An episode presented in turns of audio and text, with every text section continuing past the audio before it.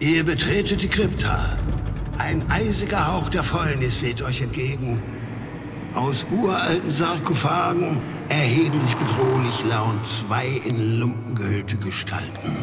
Würfelt Initiative und stellt euch den Gruftschrecken.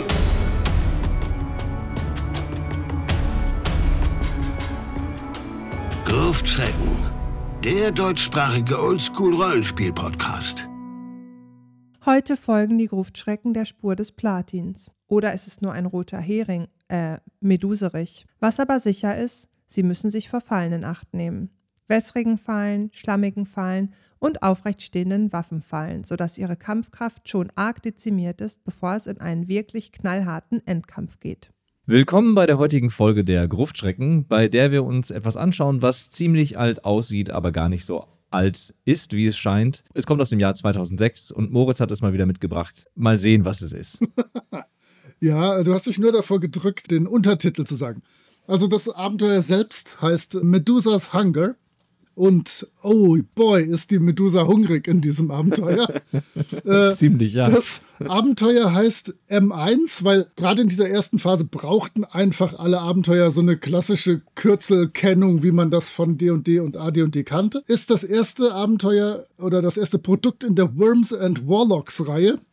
Es kamen insgesamt zwei dafür raus. Dann hatte Dan Proctor anderes zu tun. Das Abenteuer Medusas Hunger ist für Osric oder Advanced First Edition. Das heißt, wir wissen, AD&D 1 durfte man aber nicht draufschreiben oder hatte gerade da in den Jahren noch fürchterliche Angst, dass man brutalstmöglich verklagt würde. Es ist für die Stufen 5 bis 7. Wie schon gesagt, von Dan Proctor und aus dem Jahr 2006. Mit Dan Proctor verbindet mich, dass er der Mensch hinter Goblinoid Games ist, welche äh, Labyrinth Lord und Mutant Future und Starships und Spaceman rausgebracht haben. Den Herrn der Labyrinthe habe ich ja in Deutschland mal eine Zeit lang etwas propagiert. Für Mutant Future habe ich damals ein paar Playtest-Sachen gemacht und hatte da viel Spaß mit, obwohl eigentlich Postapokalypse gar nicht so mein Ding ist. Aber ich lenke ab. Das Artwork ist von David Fox, von Paul Daly und von wahrscheinlich Maciej Zagorski. Und da werden wir noch drüber sprechen. Auf jeden es Fall. Es ist von schwankender Qualität, möchte ich sagen. Mir gefällt das Cover aber schon mal, kann ich sagen, ziemlich gut, denn es ist so ein bisschen im Monochrom-Stil der ersten AD&D und D&D-Abenteuer. Aber das gilt nur für den Gesamteindruck des Covers, nicht zwingend für die Illustration auf diesem Cover. Das Abenteuer hat effektiv acht Seiten, wenn man mal ganz ehrlich ist große Schrift und zweispaltig. Das heißt, da hat der Dan nicht länger als einen Vormittag dran geschrieben, wenn wir mal ehrlich sein wollen. Und ich weiß auch gar nicht mehr, ich habe es damals, glaube ich, bei Lulu für 5,50 Dollar oder sowas drucken lassen. Das kostet auch nicht die Welt. Wir schauen mal, ob sich der Einsatz von vielleicht, ich würde mal schätzen, 2,90 Dollar oder so für das PDF lohnt. Ja, wie startet das Abenteuer? Was geht ab? Was geht los? Erzähl. Ja, bevor ich über den Start spreche, muss ich noch kurz einwerfen. Ich habe es für 2,90 Dollar bei Drive-Thru RPG gekauft hey. und mir dann ausgedruckt. Da habe ich doch Gut perfekt geschätzt. geschätzt. Ja, das wäre ja. so, so mein angesetzter Preis. ja, mal gucken, ob es diese 2,90 Dollar wert ist. Also, das Abenteuer startet mit etwas, was direkt eine Flaschenhalssituation werden könnte, denn die Charaktere sollen auf einen Charakter aufmerksam werden, der Garen heißt, wie er gerade dabei ist, Plakate anzuheften. Und das ganze Abenteuer hängt eigentlich davon ab, ob die Charaktere bzw. die SpielerInnen sich auf sein Hilfegesuch einlassen oder nicht. Und falls sie es nicht tun, ja, dann legt man das Abenteuer beiseite und spielt was anderes. Denn davon hängt eben dieser ganze Plot ab. Das Abenteuer ist sich dessen tatsächlich bewusst, denn es sagt explizit im Text, ja, daran hängt halt der ganze Rest dieses Abenteuers ab. Also sollte es doch so sein, dass die SpielerInnen da irgendwie drauf anspringen und irgendwie damit interagieren. Die Plakate, die dieser Charakter aufhängt und der erstmal noch recht harmlos erscheint, sind natürlich so verfasst, dass kein Charakter das jemals ablehnen kann. Denn Garen sucht abgehärtete SöldnerInnen, um einen Händlerkarren zu bergen und will dafür stattlich bezahlen. Und wer Interesse hat, sucht ihn dann im Gasthaus zum ginkenden Greif auf. Wenn die Charaktere diesen Auftrag annehmen wollen und sich zum Gasthaus aufmachen, treffen sie dort den haarlosen Garen, der sich eine, ich mache hier Airquotes, überzeugende Geschichte ausgedacht hat, um die Charaktere in den Tod zu locken. Denn wie sich herausstellen wird, ist er nicht der nette Söldner, für den er sich gibt, sondern möchte die Charaktere nur an seine Geliebte, eine Medusa, verfüttern. Zuallererst spendiert er den Charakteren aber ein Bier. Das sollte für die meisten ja schon genügen, um in ein Abenteuer zu ziehen. Und falls einer der Charaktere das Bier ablehnt, macht er sich hier eine mentale Notiz, dass dieser Charakter misstrauisch ist. Das heißt, er wird ihnen nochmal besonders vorsichtig gegenüber begegnen. Er gibt dann vor, ein Einwohner dieser Region zu sein und sich selbst als Söldner zu verdingen, der angeblich eine Ladung Platinbarren bergen sollte, die auf einem Wagen zur Münzprägestelle in einer anderen Stadt transportiert werden sollten. Diesen habe er dann allerdings nur noch verbrannt vorfinden können, konnte aber den Spuren von sechs Pferden in den Sumpf folgen und nach einiger Zeit hat er dann gemerkt, dass er es nicht alleine schaffen wird und die Hilfe von weiteren SöldnerInnen braucht, also den Charakteren. Und falls die Charaktere das annehmen, sollen sie pro Kopf 400 Goldmünzen erhalten und alle Gegenstände, die sie finden können. Falls die Charaktere mehr fordern, tut er so, als würde es ihm schwer fallen, willigt dann aber hinterher ein. Er hat natürlich überhaupt nicht den Plan, die Charaktere jemals bezahlen zu wollen. Also, wenn ich das mal so kurz zusammenfassen darf, die Geschichte ist nicht wirklich überzeugend, um Charaktere in einen Sumpf zu locken. Aber wer weiß, vielleicht sind sie einfach nur an schnödem Geld interessiert, dann springen sie bestimmt drauf an. Oder sie wollen der Spielleitung den Gefallen tun, ja. das Abenteuer mitzuspielen, so aus, aus gutem Willen einfach. Okay. Man läuft halt dem erstbesten haarlosen Typen, dem man in der Stadt begegnet, hinterher in den Sumpf. So macht man das halt als Abenteurer. Hey, kann man, der hat Schilder aufgehängt. Das muss doch auch für was gelten. Richtig. Also die Charaktere können dann noch ein paar Besorgungen machen und dann geht es auch schon direkt los und Garen führt die Charaktere über eine Straße in Richtung Osten, auf der man dann per Zufallstabelle Oger, Riesenschlangen, Riesenameisen und Rieseneber treffen kann. Garen kann dann auf der Reise noch mehr über seinen erdachten Hintergrund erzählen, zum Beispiel, dass er einen Bruder hat, der Stiefelmacher war oder ist. Außerdem fragt er die Charaktere dann noch so ein bisschen über ihre bisherigen Abenteuer aus um mehr über ihre Kampfkraft zu erfahren. Am dritten Tag geht es dann in den Sumpf und auch hier kann man dann wieder auf einer Zufallstabelle auswürfeln, ob man Riesenegel, gigantische Spinnen, Killerfrösche oder Trolle trifft. Und falls einer der Charaktere schwer verwundet werden sollte, wird Garen mit Hilfe seines Unsichtbarkeitsrings versuchen, ihn oder sie so schnell wie möglich auszuschalten. Und falls die Charaktere es dann durch den Sumpf schaffen sollten, finden sie dann das Versteck der beiden Liebenden. Und das wollen wir uns natürlich auch noch ein bisschen genauer angucken. Jetzt bin ich ein bisschen in romantischer Stimmung, aber die vergeht schnell, also keine Angst. Dieser prächtige Dungeon hat insgesamt elf Räume. Und wir werden es wieder in der guten alten drei stell ich vor, drei stellst du vor Variante machen. Und ich habe es diesmal zu gut mit dir gemeint. Ich habe die komplett langweiligen Räume mir ausgesucht, aber ich möchte nicht zu viel verraten. Auf jeden Fall, ich habe erstmal den Eingangsbereich. Da geht es so einen kleinen Kriechgang nach unten und natürlich ist da die klassische Fallgrube. Die macht natürlich 2W6 Schaden fürs Runterfallen. Unten sind Waffen aufgerichtet in den Boden gemacht. Und da gibt es nochmal zwei W8 Schadenspunkte. Und das Problem ist, der Sumpfschlamm ist an den Seiten dieser Fallgrube. Das heißt, wenn ich da hochklettere, kann es sein, dass ich da noch 20 Mal runterfalle und wieder auf diese Waffen falle. Sehr, sehr unerfreulich. Vielleicht komme ich beim zweiten Mal auf die Idee, dass ich die irgendwie andersrum hinlegen könnte oder so, dass ich nicht immer komplett da drin lande. Aber mein erster Raum besteht im Prinzip aus einer Fallgrube. So muss das, so gehört sich das. Ein stabiler Start und vielleicht mit ein bisschen Glück hat der erste oder haben die ersten zwei Charaktere schon ordentlich Trefferpunkte weniger. So gehört sich das. Was hast du zu bieten? Ja, ich hätte so einiges zu bieten. Ich habe tatsächlich nicht nur drei Räume vorbereitet, sondern uh. alle. Denn einige von denen sind einfach nur in zwei Sätzen erwähnt und abgehakt. Von daher dachte ich mir. Es sind auch insgesamt nur zweieinviertel Seiten. Also. Richtig.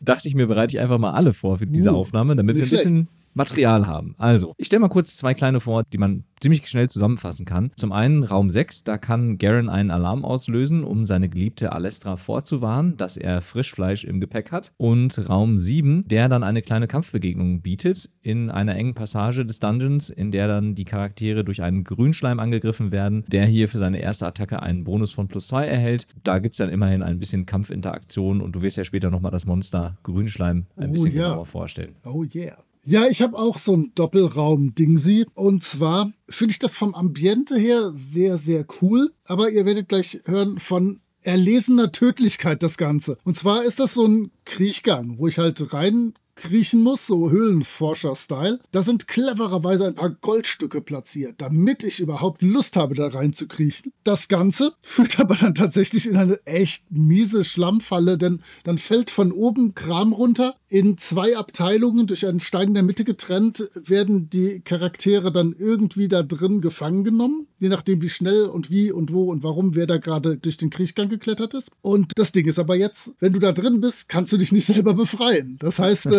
da müssen irgendwie die, die davor geblieben sind, gucken, ob die die anderen da rausgraben können. Und das Problem ist, das dauert drei bis sieben Runden, sich in die erste Abteilung vorzugraben, drei bis sieben Runden, sich in die zweite Abteilung vorzugraben. Und alle Charaktere, die da drin sind, verlieren in jeder Runde einen Konstitutionspunkt. Bei Konstitution 0 sind sie tot das kann tatsächlich sehr, sehr unerfreulich werden, zumal die ja dann auch im Laufe des Abenteuers die Konsti-Punkte nicht zurückkriegen und dann mit sehr schlappen Trefferpunkten vermutlich gesegnet sein werden. Also das ist echt ein krasses Ding, mein lieber Schwan. Aber finde ich so von Ambiente her gut. Ich weiß nicht, das mit den Goldstücken, das ist irgendwie so knuffig, dass ich es auch mögen will. Also ist okay. Gute Sache weiter so, aber halt echt fies tödlich. Und da müssen die anderen schon gute Ideen haben, um die da rauszuholen. Ja, ich mache mal mit etwas weiter, was auch total tödlich ist und von oben auf die Charaktere hinunterfällt oder herabfällt. Denn Raum 8 bietet eine wirklich tödliche Falle. Ein Stolperdraht löst einen korbgeflochtenen Holzrahmen von der Decke, der mit Metallspitzen versehen wurde, die obendrein noch mit Medusenblut beschmiert wurden, sodass die Charaktere diesem herabstürzenden Todeswerkzeug ausweichen müssen, um nicht von ein wie zwei Stacheln gestochen und pro Stachel ein wie vier Schaden nehmen zu müssen. Das das wäre ja an sich nicht so schlimm, aber das Medusenblut tötet jeden Charakter sofort bei einem misslungenen Rettungswurf gegen Gift.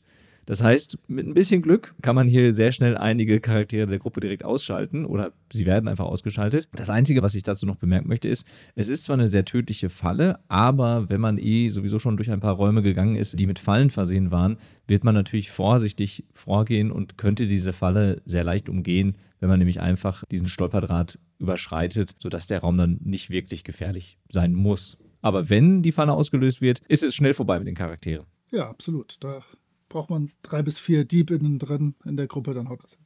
Ja, ich bin auch, glaube ich, tödlich unterwegs mit meinem nächsten Raum, aber ich weiß es nicht, denn die Regeln geben das nicht so genau her. Ich habe mir die äh, Zentralkaverne, die bis zu 10 Meter hoch ist und Wasser bedeckt mit, und da steht knietiefes Wasser am Boden. Das heißt, die können da einfach so los und rüber auf die andere Seite gehen.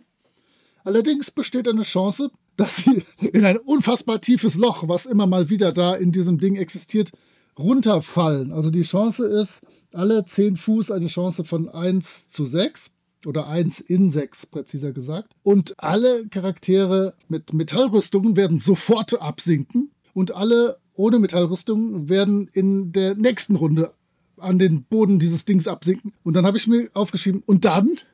Was ist dann? Sterben die dann? Sind die tot? Was passiert? Können die sich wieder retten? Können die schwimmen? Weil all sowas gibt es ja gar nicht. Es gibt ja keine Fertigkeiten und weiß ich nicht. Das nutzt ja dann auch nichts zu beschreiben. Ich bewege meine Arme wie Flügel oder sowas.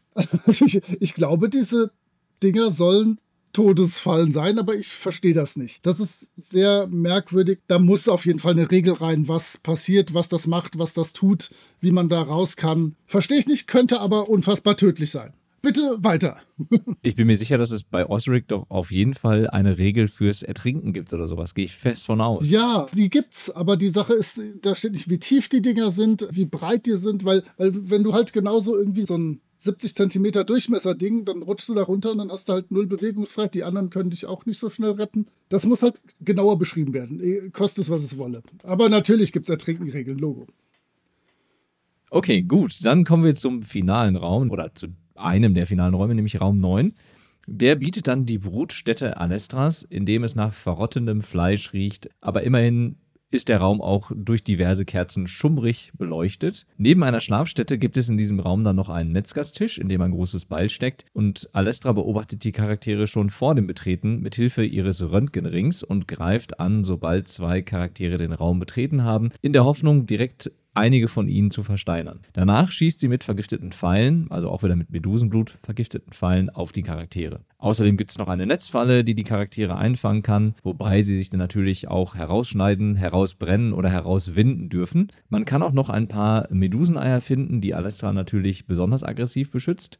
Und falls Garen noch bei der Gruppe sein sollte und nicht schon irgendwie als dubioser Begleiter erkannt worden sein sollte, wird er sich unsichtbar machen, um die Charaktere dann noch zusätzlich hinterhältig zu attackieren und bis zum Tode kämpfen, solange Alestra lebt. Falls sie stirbt, wird er, falls er merkt, dass er nicht siegen kann, fliehen. Das dürfte insgesamt, glaube ich, ein recht taffer Kampf für die Charaktere werden, falls sie nicht schon vorher durch eine der zahlreichen Fallen gestorben sind. Und dann gibt es noch einen Raum voll mit Loot für die Charaktere, also wenn sie Alestra besiegt haben. Neben den magischen Gegenständen, die sie Garen und Alestra abnehmen können, gibt es dann auch jede Menge Münzen, Edelsteine, ein Kettenhemd plus zwei, ein paar magische Tränke und einige Klerikerzauber auf Schriftrollen. Ach ja, und dann gibt es noch einen kleinen Raum, in den sich Garen zurückziehen kann, falls er besiegt werden sollte, denn er kann ja durch Stein reisen. Also insgesamt ist dieser letzte Bereich auch wieder, glaube ich, eine deutliche Herausforderung. Wir haben ja auch noch gar nicht gesagt, für welche Stufen das eigentlich gedacht ist, oder Moritz? Doch, ich, ich habe zu Beginn gesagt fünf bis sieben, aber ja, das ist schwer abzuschätzen so. Auch für Dan Proctor scheinbar.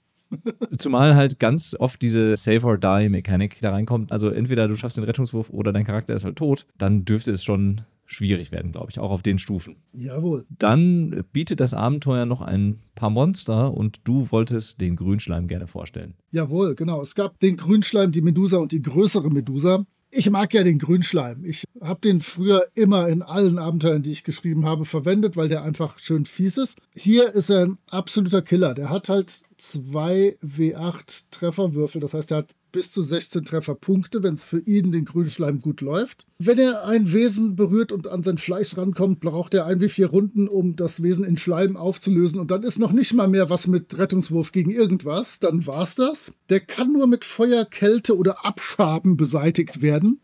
Oder den Spruch Krankheiten heilen, was so ziemlich die eleganteste Variante ist. Mit etwas Glück hat man einen Plattenpanzer und dann braucht er ein W3 Runden, um da sich erstmal durchzufräsen, zu fressen, zu ätzen. Durch Holz kommt er noch ein bisschen später, aber wer hat schon seine Holzrüstung immer griffbereit? Die Dinger sind absolut fies.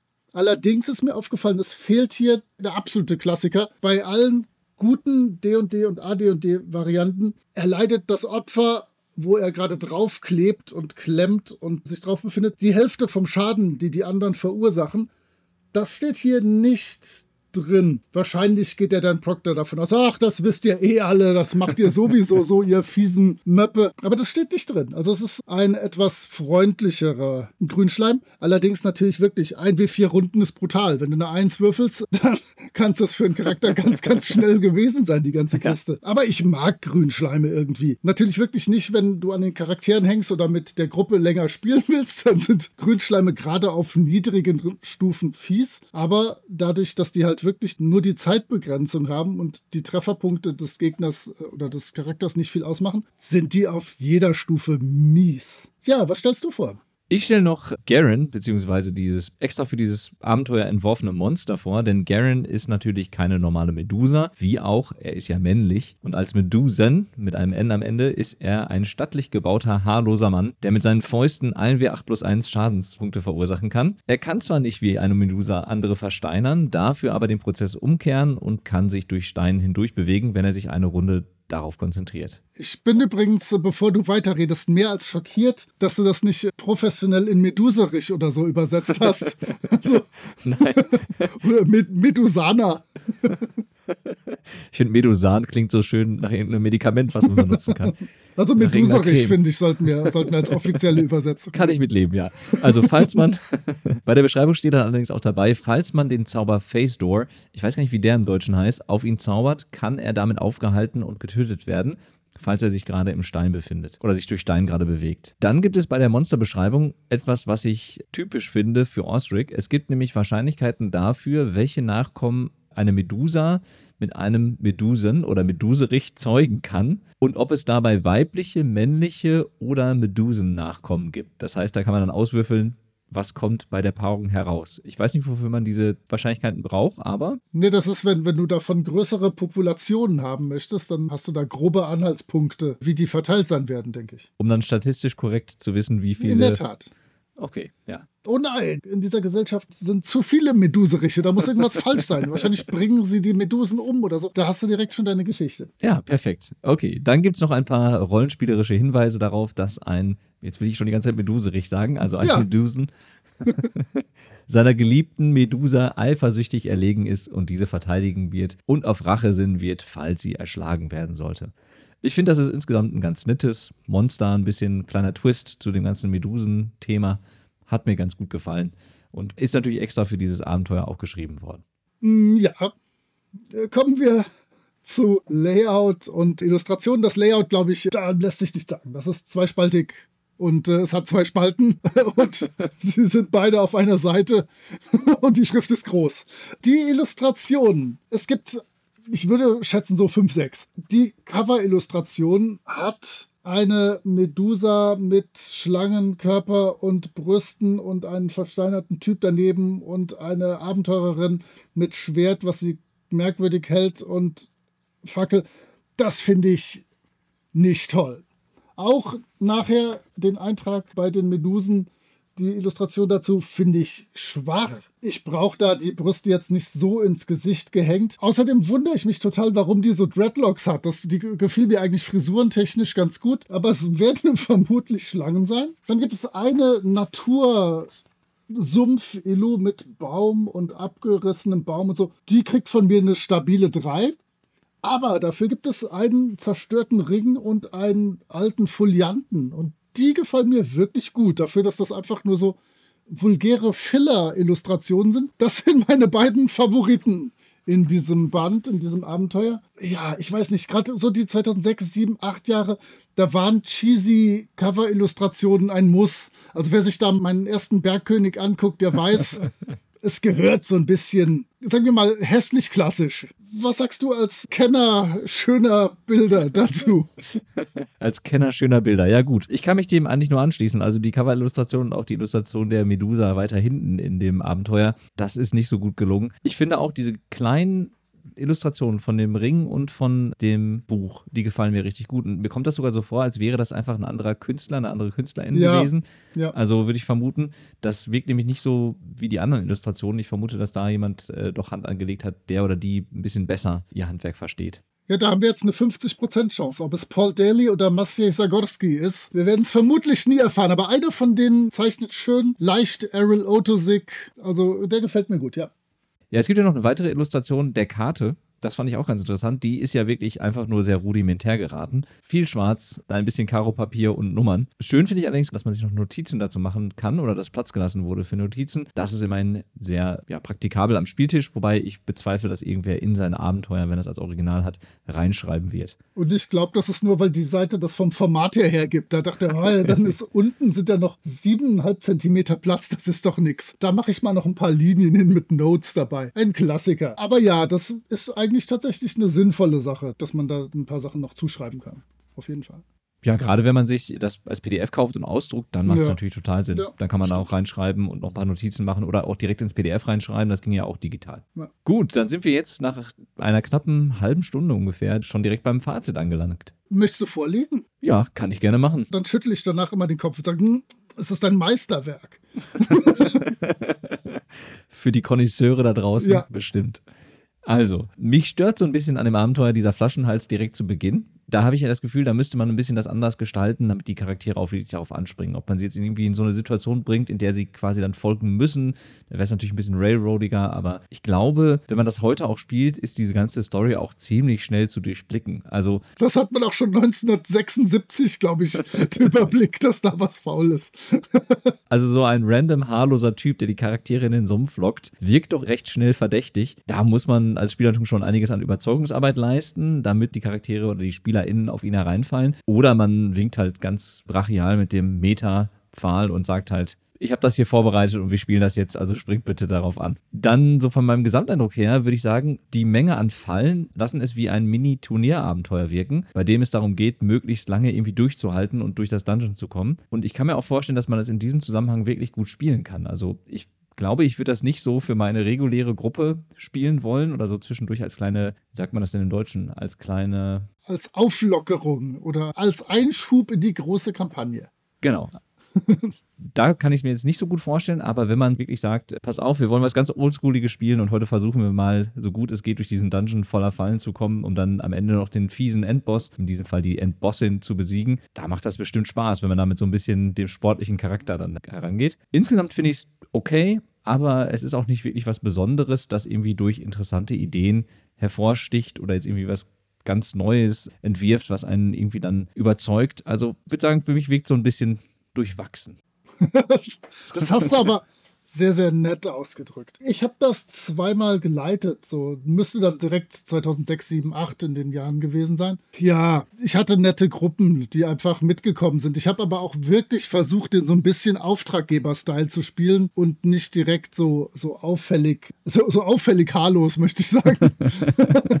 In dem Dungeon sind halt wirklich nur Fallen, Grünschleim und die Medusa, sonst gibt es da im Prinzip nichts. Ja, und die Räume sind halt auch mehr oder weniger leere Höhlenräume. Da habe ich immer lieber noch Dinge, wo Interaktion stattfinden kann, wo man irgendwas rausfinden kann. Und sie sind halt zu wenig beschrieben. Also da ist wirklich der klassische 1976-Style. In diesem Raum sind fünf Orks, sie haben diese Schätze, mach was draus, mir doch egal, das muss schon irgendwie hinhauen. Da geht mehr, damit man da noch Dinge entdecken kann. Die haben aber beide Male mit den Gruppen gut geklappt. Ich habe sie, wie du sagst, nicht im Rahmen einer Kampagne gespielt. Ich habe gesagt, so, hier, wir machen jetzt mal fünfte Stufe Charaktere und guck mal, wie gut die da durchkommen. Einmal wurde es geschafft, das andere Mal nicht. Ich kann mich nicht mehr erinnern, wie ich das mit diesen fiesen Zentral Kavernen, Löchern in diesem Gewässerdings da gemacht habe. Aber da habe ich keinen sterben lassen. Das äh, hätte ich merkwürdig gefunden. Soweit erinnere ich mich. Ja, äh, ich weiß auch gar nicht, warum ich das Abenteuer vorgeschlagen habe. Denn wie du sagst, es ist nichts Besonderes. Man kann das gut spielen. Das tut nicht großartig weh. Es sei denn, du würdest in der Kampagne die halbe Gruppe abschlachten aus Versehen. Ja, vielleicht habe ich das einfach so als eines der ersten wirklichen OSR-Abenteuer einfach als historisch wichtiges Artefakt vorgestellt und einfach um ein bisschen was über den großartigen Dan Proctor sagen zu können, der ein dufter Typ ist, der die deutschen Herr der Labyrinthe Rechte für ein Apfel und ein Ei und auch ein Bier hergegeben hat. Nee, ist ein stabiles Abenteuer, aber tatsächlich jetzt nichts wirklich Besonderes. Ja, ich glaube, was du ja gerade auch gesagt hast, man könnte es bestimmt auch ganz gut ein bisschen aufwerten, indem man sich nochmal ein paar Sachen überlegt für die einzelnen Räume, um ein bisschen Interaktion zu ermöglichen. Ob man sich jetzt irgendwie eine Zufallstabelle aus dem Dungeon Alphabet schnappt und irgendwas Cooles einbringt, irgendeine coole Tür oder irgendwie eine coole Statue oder sonst irgendwas, wo es noch ein bisschen Interaktionsmöglichkeiten gibt, dann hat das direkt wieder einen ganz anderen Spielwert, glaube ich, dieses Abenteuer. Wenn es wirklich nur so ist, Fallenraum reiht sich an Fallenraum, dann weiß ich nicht, ob man damit heutzutage noch SpielerInnen so richtig abholen kann. Aber du könntest es natürlich auf deinem Discord-Server Server anbieten, es mal zu leiten und zu schauen, wie weit die Charaktere oh. kommen. Ich weiß nicht, ob ich da die Masse für begeistert kriege. Da, dafür gibt es tatsächlich mittlerweile deutlich bessere Abenteuer, wenn man ganz ehrlich ist. Wirklich, ich glaube, das war so vermutlich das erste oder eines der ersten drei, vier, fünf Abenteuer, was dann direkt erschienen ist. Deswegen mochte ich das immer irgendwie. Aber es ist echt jetzt nicht so besonders. Ja, aber andererseits, wir haben ja auch am Anfang darüber gesprochen, es kostet um die 2, 3 Euro bei Drive-Thru-RPG. Da kann man auch nicht viel falsch machen. Ja, das ist allein der Meduserich-Wert schon. Definitiv. Gut, dann sind wir schon am Ende unserer heutigen Folge und Moritz summt weiter den Ohrwurm vor sich hin, den er hat in Vorbereitung auf unser nächstes oldschooliges Produkt, über das wir sprechen werden. Ich freue ja. mich schon. Und alle HörerInnen haben Glück, dass ich das wirklich nur in meinem Kopf summe und nicht äh, für sie. Vielleicht ja in der nächsten Folge. Mal sehen. Auf jeden Fall. Also, macht's gut. Bis zum nächsten Mal. Ciao. Tschüss.